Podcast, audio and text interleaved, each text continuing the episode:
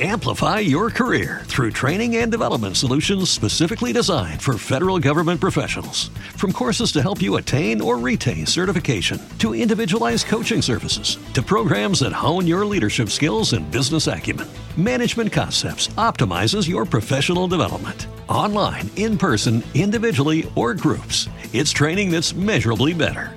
Learn more at managementconcepts.com. That's managementconcepts.com.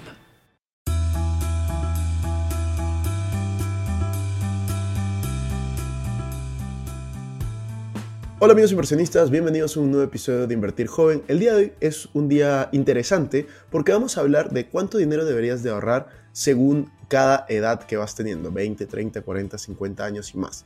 Esto les va a servir para que puedan tener una referencia. Este es un texto que, encontré, de hecho, en un libro, en una publicación, así que se los voy a compartir también en la descripción y que creo que podría servirles para tener una referencia de cómo lo están haciendo, cómo podrían mejorar y seguir adelante.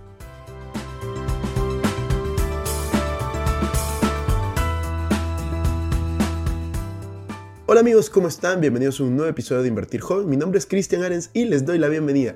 Este podcast tiene como objetivo principal darte las mejores herramientas y los mejores tips para que aprendas a manejar tu dinero.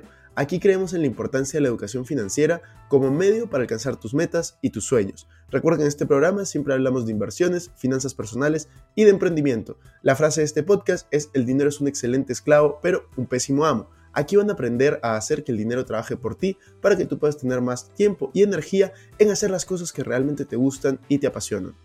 Como les comentaba, hoy vamos a ver cuánto dinero deberías de ahorrar según tu edad para que conozcas cuál es la importancia del ahorro según la etapa de vida en la cual te encuentras. Lo primero que tienes que saber es por qué y cuándo comenzar a ahorrar. Seguramente para muchos y sobre todo para las personas en las que vivimos en Latinoamérica, nuestra educación financiera se reduce en gran medida a un adulto diciéndonos que es muy importante ahorrar y que debemos hacerlo. Pero realmente no es así. ¿Por qué tendría sentido ahorrar porque sí?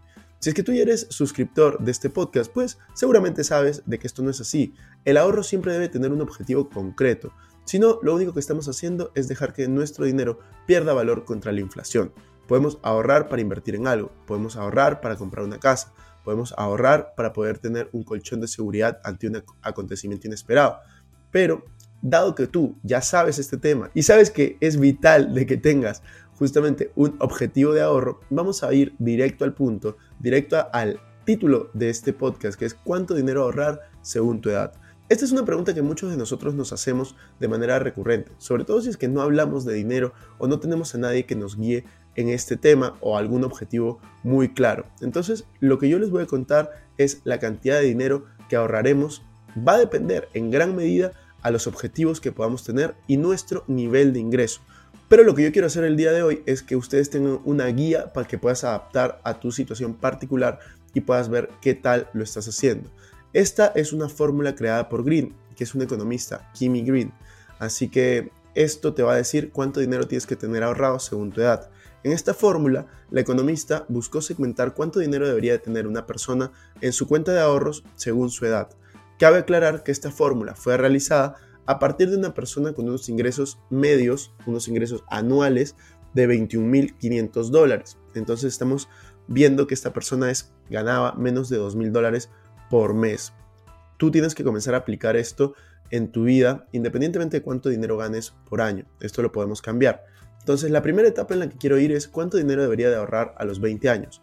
Aquí justamente el economista nos recomienda que comenzar a ahorrar a los 20 años es vital y que deberías de comenzar a ahorrar por lo menos un 25% de tus ingresos para poder llegar holgadamente a la meta de los 30 años. Es importante que ustedes conozcan el concepto de pagarse a ustedes mismos primero, que eh, si lo tuviera que resumir, aunque tenemos ya podcast de eso, que son los del inicio, videos y demás, si lo tuviera que resumir, pues significa en vez de gastar el dinero y luego ahorrar lo que te queda, ahorrar el dinero y luego gastar lo que te queda. Es un cambio simple, pero muy, muy importante. Entonces, si tú sigues esta regla, ¿cuánto dinero debería de tener a los 30 años?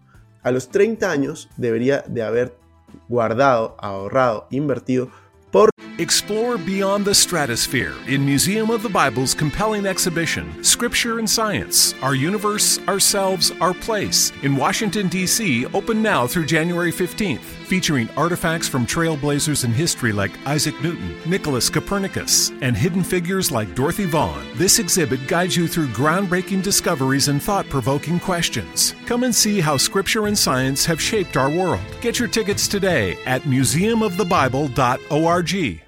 por lo menos el salario de un año. Es decir, deberías de tener, si ganas 21.500 dólares, 21.500 dólares ahorrados, si es que es lo que ganas en un año. Si ganas en un año 10.000 dólares, pues tener 10.000 dólares. Si ganas en un año 100.000 dólares, pues tener 100.000 dólares. Después, ¿cuánto dinero deberías de ahorrar a los 40 años? A partir de la fórmula, cada 5 años deberíamos de ser capaces de llegar a lograr ahorrar un salario anual, es decir, ahorrar entre 20 y 25% de nuestros ingresos por mes por año. Esta fórmula no contempla que nuestro salario se incrementa con el paso del tiempo, ni tampoco esta fórmula no contempla que nuestro salario se aumenta con el paso del tiempo, ni tampoco los efectos de la inflación o el interés compuesto. Así que acuérdense, si ustedes están escuchando este podcast, pues van a poder salir adelante y tener mucho más dinero ahorrado porque ustedes no solamente van a ahorrar, sino también van a invertir. Si seguimos con esta fórmula, a los 40 años deberíamos de tener ahorrado aproximadamente el equivalente a 3 salarios anuales. Estamos diciendo que si tú ganas 10 mil dólares por año, pues deberías de tener 30 mil. Si tú ganas 20 mil, deberías de tener 60 mil. Si tú ganas 100 mil, deberías de tener 300 mil. Por último, vamos a ir a otras edades. ¿Cuánto dinero deberías de tener a los 50 años? A los 50 años ya deberías de tener por lo menos 5 salarios anuales. Si tú ganas 21.500, pues tener 5 veces eso. Si tú ganas 10.000, tener 50.000. Si tú ganas 100.000, tener 500.000. Y por último, ¿cuánto dinero deberías de tener a los 65 años, que es cuando se supone que te vas a retirar? Al alcanzar los 65 años deberíamos contar aproximadamente con 8 salarios anuales. Entonces, si tomamos en cuenta la referencia que teníamos de 21.500 dólares por año, debería ser una suma alrededor de 172.000 dólares a la edad de retirarnos. Si a esto le sumas el interés compuesto, las inversiones, los dividendos, todo lo que puedes lograr con una buena inteligencia financiera, definitivamente va a ser mucho más dinero y vas a poder tener un retiro mucho, mucho más holgado. Pero si tú no sigues estos consejos y tú simplemente guardas dinero por guardar, debes de tener mucho cuidado porque la inflación puede ser algo que termine matando el valor de tu dinero. Hay una frase que a mí me gusta, sí, aunque es bastante fuerte, y es los ahorradores son perdedores. Y esa frase se refiere a las personas que solo ahorran, pues tienden a ser los que pierden, porque existe algo que se llama inflación y ese es el impuesto al dinero no invertido. Entonces, si tú eres de esas personas, primero te felicito por ahorrar, pero segundo, te digo, no es suficiente ahorrar, debes de comenzar a invertir. Por eso este podcast se llama Invertir Joven. La idea no es acumular dinero porque sí, la idea es que tú puedas hacer que tu dinero trabaje por ti, que tu dinero genere más dinero y que tú puedas salir adelante justamente a través de los aprendizajes que vayas teniendo, a través de las inversiones y a través de las buenas decisiones financieras. Entonces, si nosotros queremos cambiar el mundo a través de la educación financiera, te agradecería que no solamente escuches este episodio que te puede haber servido, sino que también lo compartas para poder ayudar a más personas y que se pregunten cómo van sus metas de ahorro en la vida. Así que nos vemos en un siguiente episodio, espero que te sirva. Chao, chao.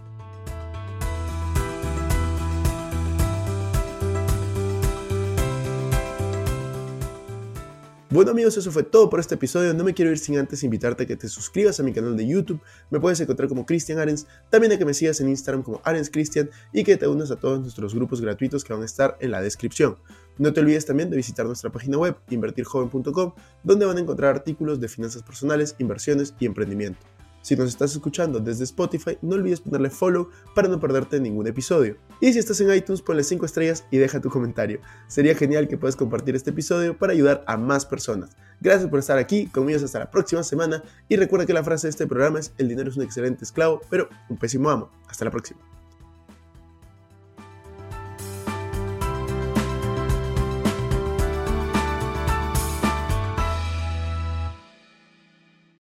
Este es un podcast producido por Explora.